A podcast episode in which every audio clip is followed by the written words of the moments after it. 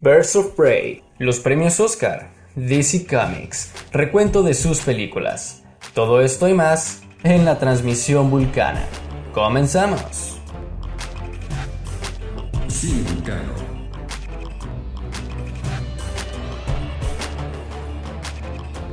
Sí, Vulcano. Hola, ¿qué tal? Buenas noches y bienvenidos a la transmisión Vulcana el podcast oficial de su blog más ñoño, Cine Vulcano.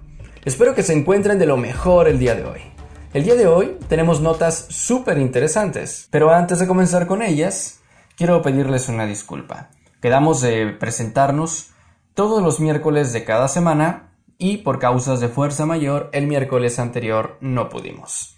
Pero a partir de esta semana estaremos cada miércoles con una transmisión vulcana más.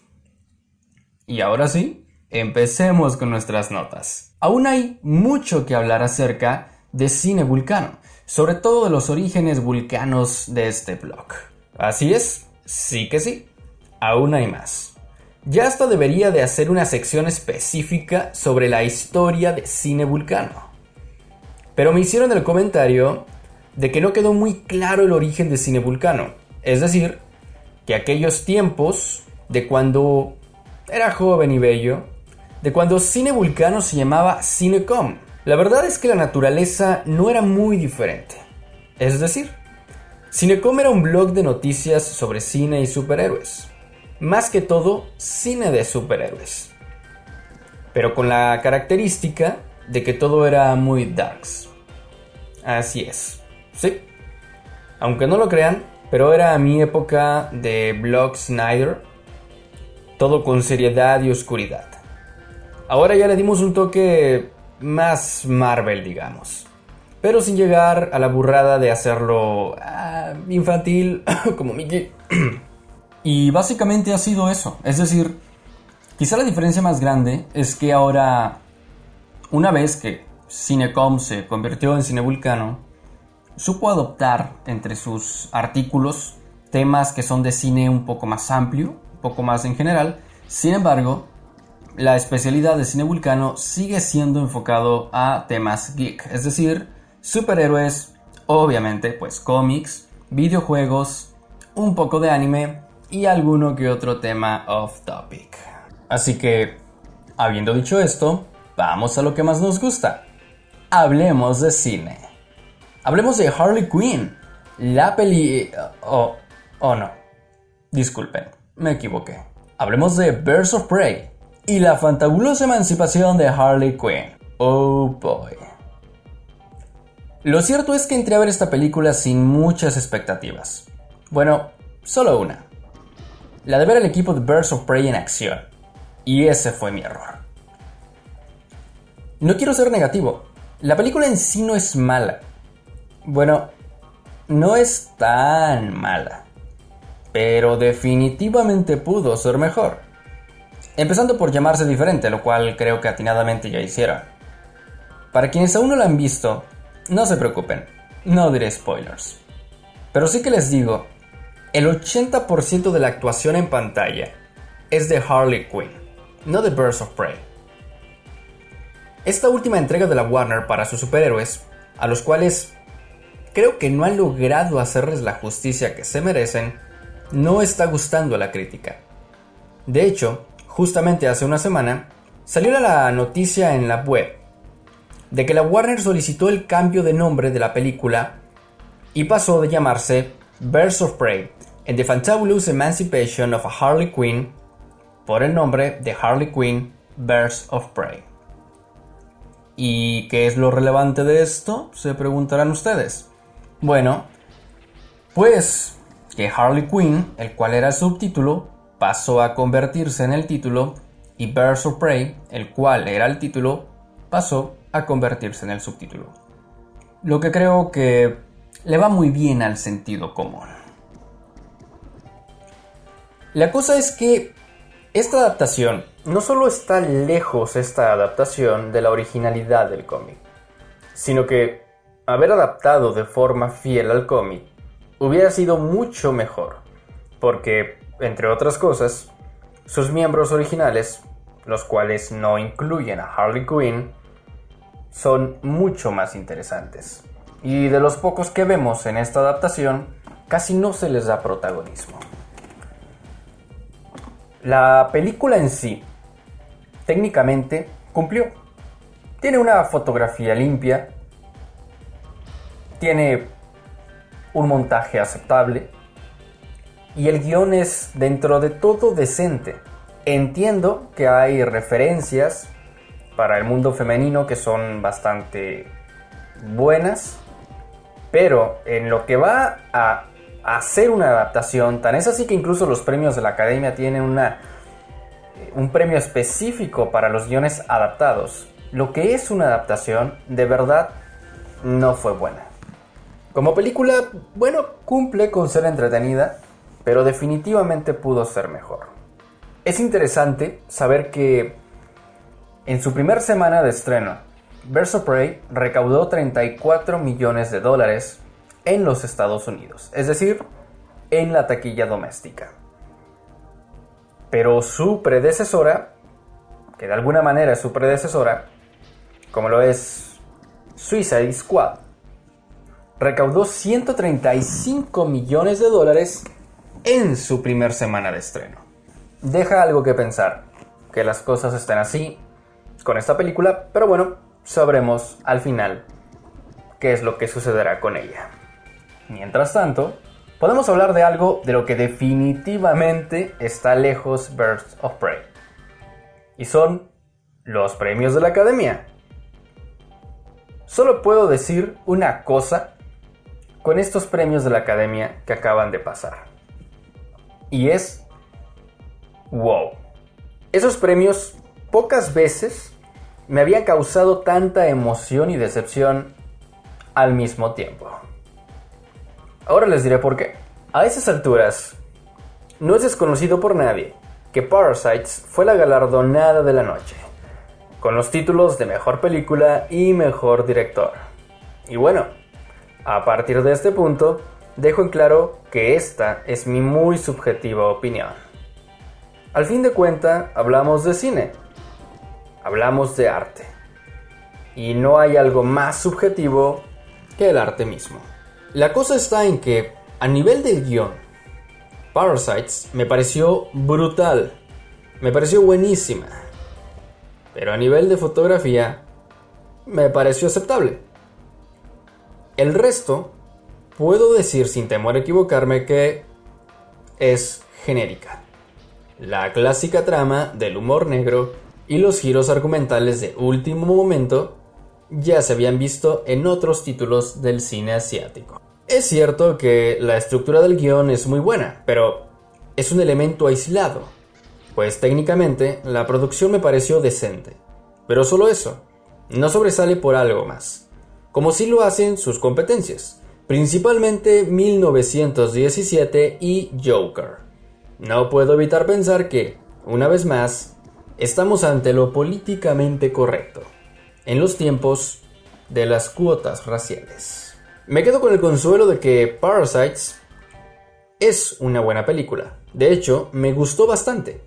Pero considero que técnicamente y la producción en general como un conjunto no merecía el Oscar por esa situación. Si vemos, por ejemplo, tanto la fotografía como el guion, como el montaje, como la banda sonora, todo el conjunto de 1917 fue magistral. Parasites fue muy buena, definitivamente merecía estar nominada. Pero me parece que no tuvo tanto mérito, no requirió tanto como si lo hicieron sus competencias. Pero bien, se va con el Oscar como mejor película y mejor dirección. Enhorabuena por ellos, por el cine asiático y esperemos que en estos próximos años tengamos más y mejores entregas como estas. Volvemos después de un momento para hablar de lo polémico, de lo interesante, de lo grandioso del mundo de los cómics. Regresamos.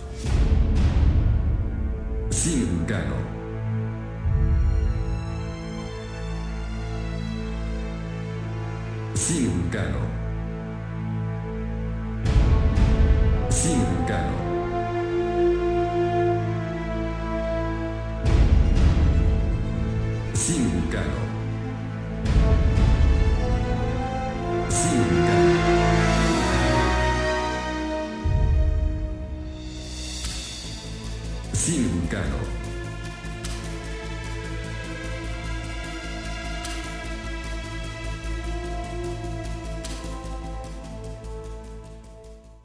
Y aquí estamos de vuelta con DC Comics.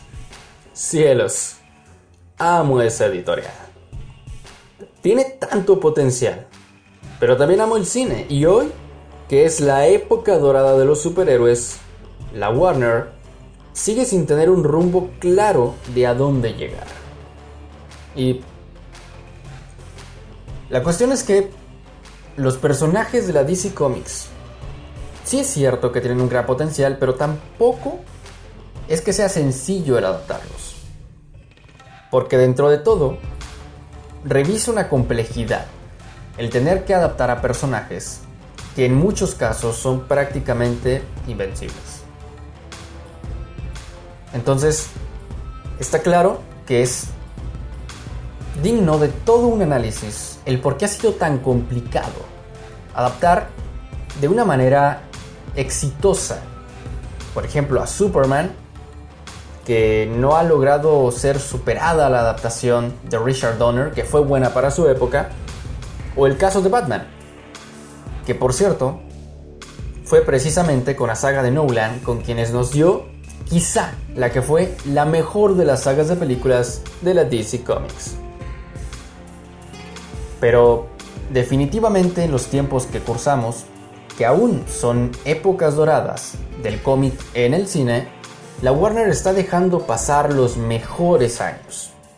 Quizá tenga algunas sorpresas preparadas con mucha calidad y espero que así sea con la próxima adaptación de Batman, que a lo único que sabemos es que será titulada como The Batman y protagonizada por Robert Pattinson, cosa que también ha venido con bastante polémica, pero amerita definitivamente que hagamos un recuento de todas las películas que hasta el momento ha visto las salas de cine con DC Comics.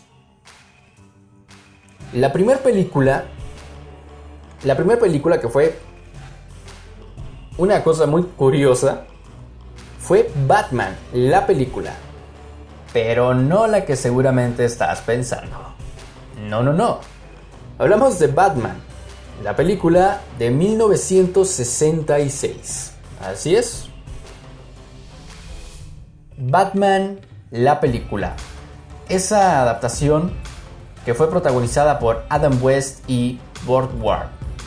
Esa adaptación en la que lucharon contra cuatro de sus archienemigos. El pingüino, el guasón, Gatúbela y el acertijo.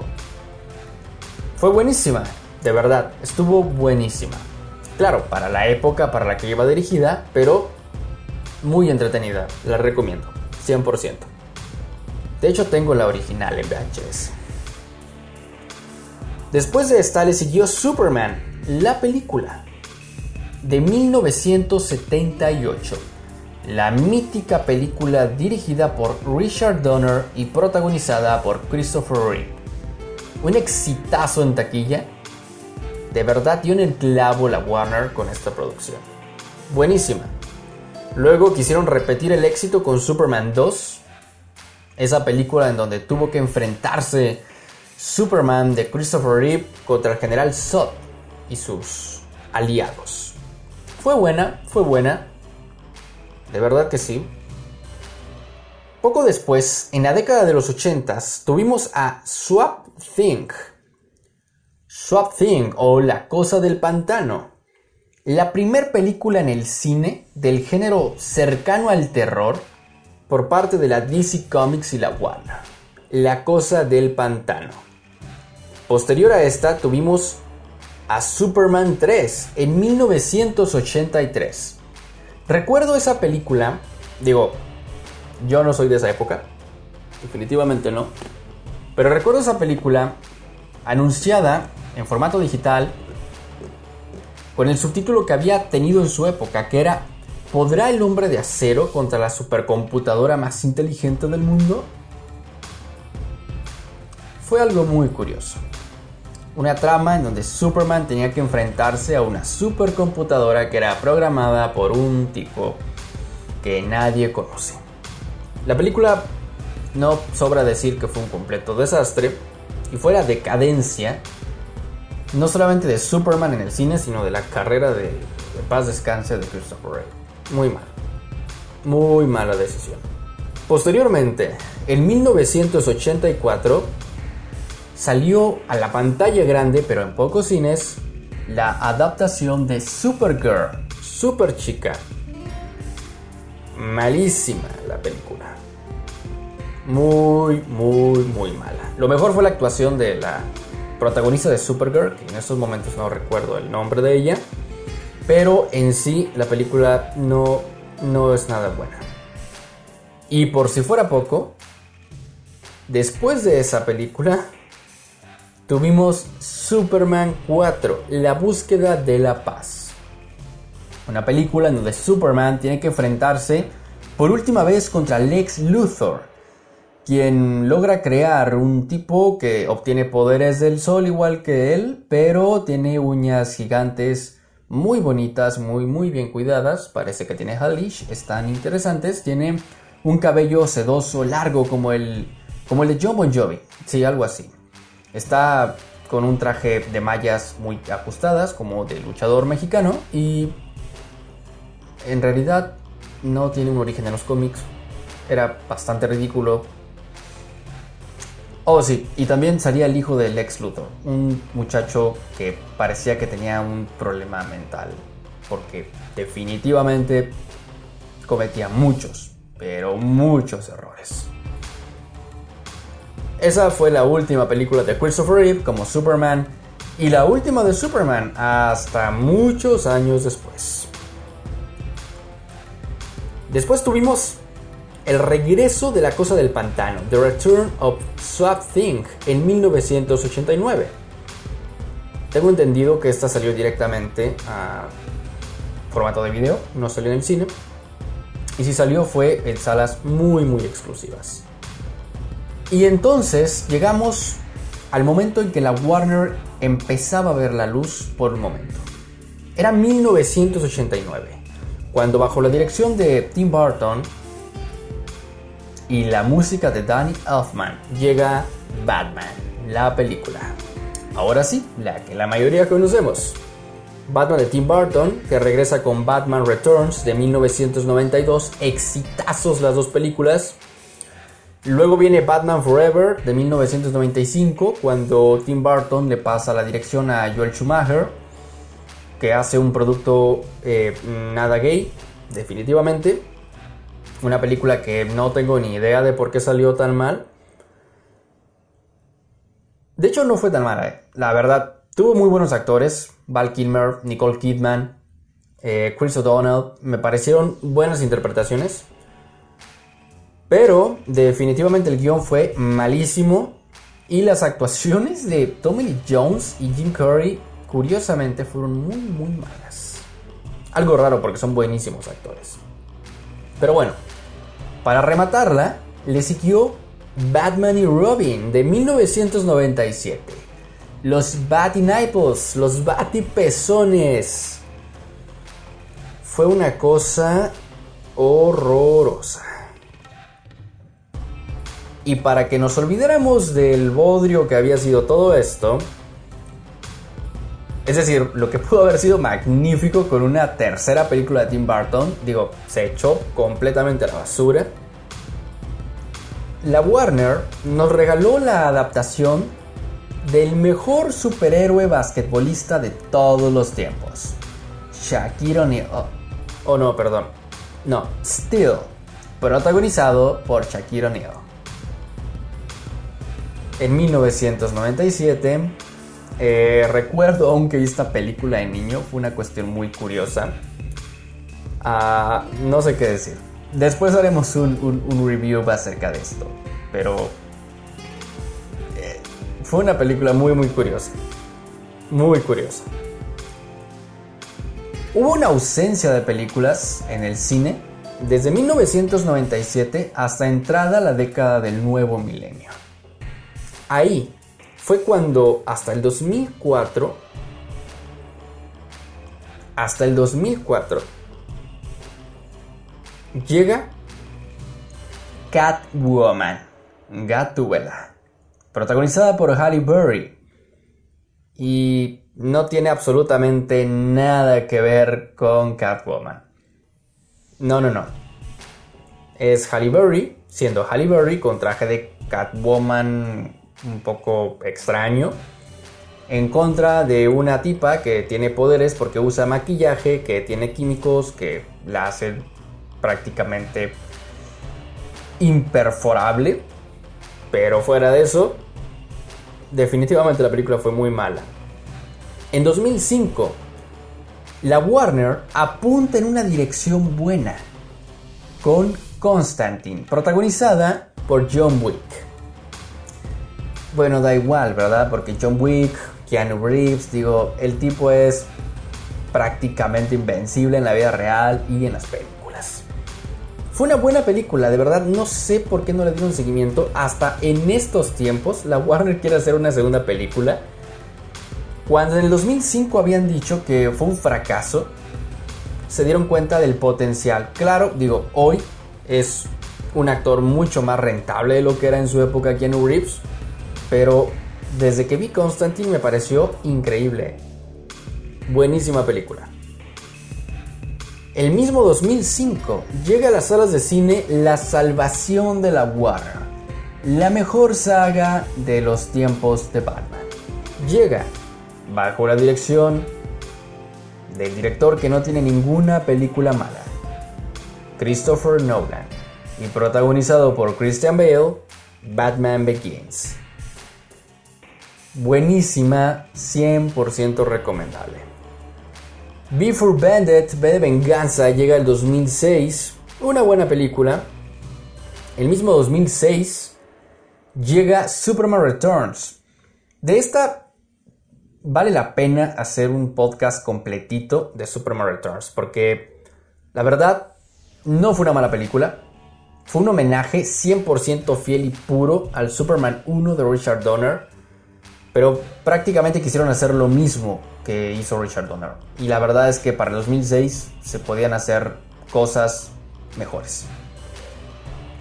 Pero sí, definitivamente Superman Returns eh, Brian Singer, que había dirigido X-Men, fue un homenaje buenísimo al Superman de Richard Donner. De hecho, si ven la película con mucha atención, se van a dar cuenta que incluso hay líneas que son exactamente las mismas que decían los personajes en el guion de Superman de Richard Donner y las de Superman de Brian Singer.